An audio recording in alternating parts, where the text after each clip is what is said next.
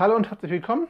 Heute geht es im zweiten Livestream meiner Themenwoche um die Personalauswahl für Social Media Teams und heute konkret um die formalen Voraussetzungen, die Mitarbeiter und Mitarbeiterinnen, natürlich immer auch die Damen gemeint, wenn ich Mitarbeiter sage, sorry für die Verkürzung, ähm, mitbringen sollten, um in einem Social Media Team sinnvoll zu arbeiten. Welche Voraussetzungen Unternehmen erfüllen müssen, um sinnvoll zu suchen, habe ich gestern besprochen. In der Aufzeichnung bitte mal nachschauen, wenn ihr wollt. Und ansonsten schauen wir uns heute an, was muss jemand können. Die naheliegende Idee ist, jemand sollte einen Lehrgang, ein Seminar oder ein Studium sogar im Bereich Social Media oder digitale Kommunikation gemacht haben. Davon gibt es inzwischen eine Menge Angebote und eine Menge Anbieter.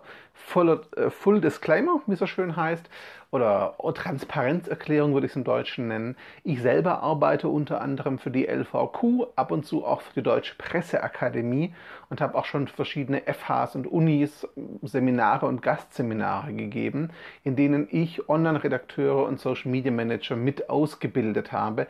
Ich habe zum Teil auch schon Prüfungen abgenommen.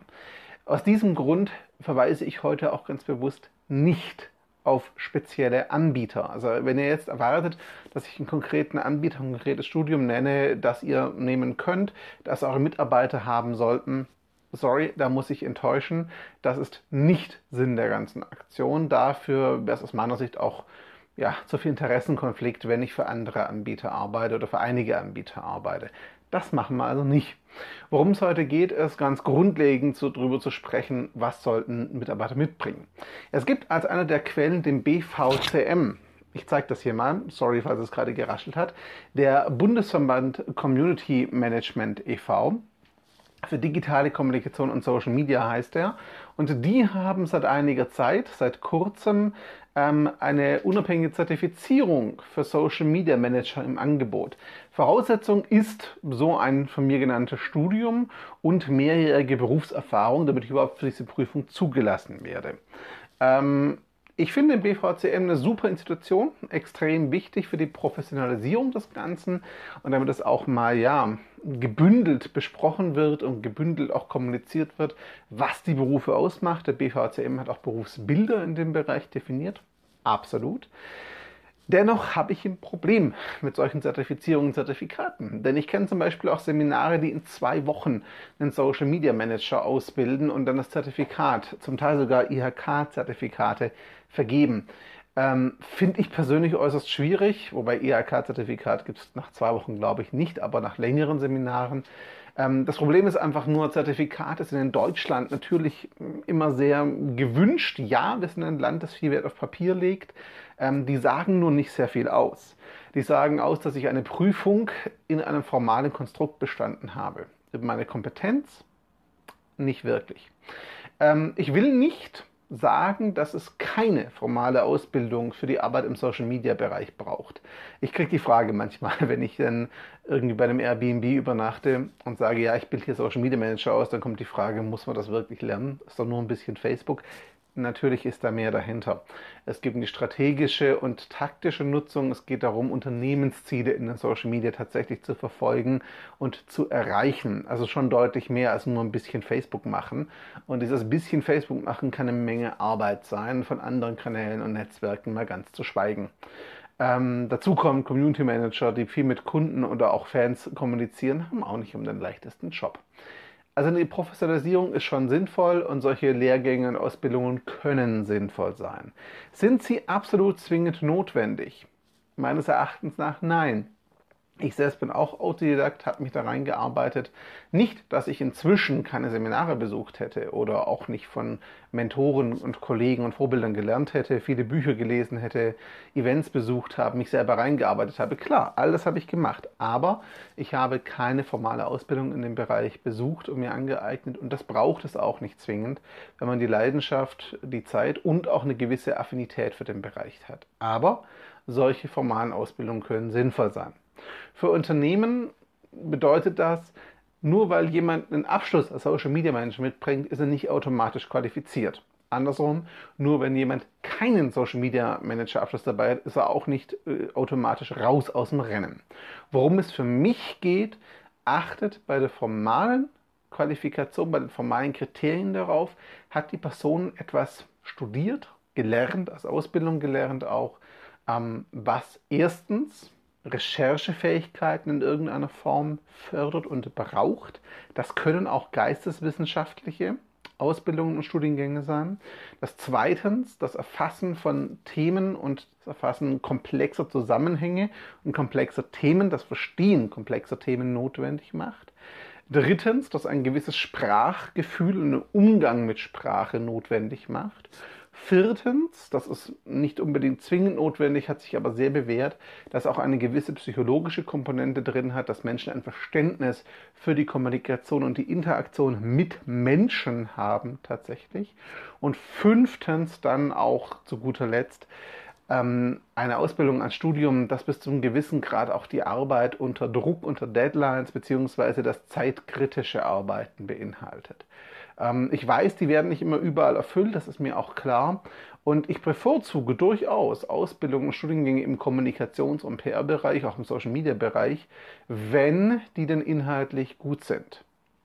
Inhaltlich gut bedeutet für mich nicht nur einen Blick aufs Curriculum und den Lehrplan zu werfen, denn die sind inzwischen weitgehend angeglichen, da gibt es so Riesenunterschiede nicht mehr, sondern vor allem auch einen Blick darauf zu werfen, wer hat denn da ausgebildet. Denn das Ganze ist, das ist in vielen Bereichen so, im Social Media Bereich aus meiner Sicht aktuell noch stärker, leider sehr, sehr personenabhängig, sehr stark auch von den Referenten abhängig die das Ganze unterrichten und vor allem auch von der Erfahrung der Referenten und deren didaktischen Fähigkeiten.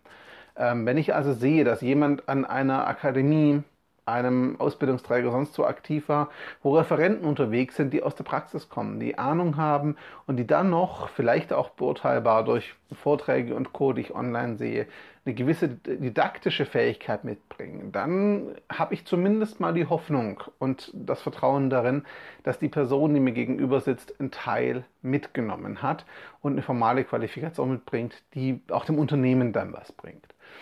Ähm, das bedeutet allerdings nicht, dass die Referenten große bekannte Namen sein müssen. Das ist ein oft anzutreffendes Problem. Dann heißt es, Moment, aber die Akademie hat ja gar keine großen bekannten Multiplikatoren oder Influencer als Referenten. Das braucht es aber auch nicht. Viele, viele Kollegen und Kolleginnen da draußen machen einen sehr, sehr guten Job jeden Tag in Unternehmen, sind aber selber gar nicht groß, gar nicht gut vernetzt, haben keinen großen Personal Brand. Das ist aber auch nicht ausschlaggebend für die Qualität ihrer Arbeit oder Lehren. Muss man einfach ganz klar sagen, liebe Unternehmen, schaut euch lieber die Profile und den Background der Referenten und Referentinnen an, als auf große Namen Wert zu legen. Die verkaufen sich gut, die sind aber nicht zwingend kompetent. Das ist nicht, nur um das ganz klar zu sagen, auch kein Ausschusskriterium. Es gibt viele große Namen, die wirklich gut sind. Es gibt aber auch einige große Namen, die nicht zwingend für Qualität stehen und eine Menge kleinere Namen, die durchaus für Qualität stehen, die halt sonst nur niemand kennt gehen wir noch weiter. Das heißt, welche Studiengänge und Ausbildungen kommen denn jetzt in Betracht? Eine sehr, sehr unvollständige Liste, einfach mal, die sich in meiner Erfahrung bei der Aussage für meine Kunden bewährt hat. Leute mit geisteswissenschaftlichen Studiengängen, die auch einen gewissen Kultureinschlag haben. Klingt komisch, aber die haben oft die Denke, das vernetzte Denken, das Recherchieren, das Verstehen von Themen und auch das Verstehen von Menschen und sprachlichen Nuancen sogar drauf psychologische Studiengänge, wenn sie nicht zu abstrakt sind und auch eine gewisse Praxis beinhalten. Sogar sozialpädagogische Studiengänge bin ich jetzt ein Beispiel für, wobei ich die nicht zur Regel machen würde. Wenn jemand einen sozialpädagogischen Studiengang hat, plus die Affinität mitbringt, das Verständnis für Online, dann okay. Reine Ausbildung an sich ist noch keine Voraussetzung aus meiner Sicht, die formal irgendwas wert wäre zwingend.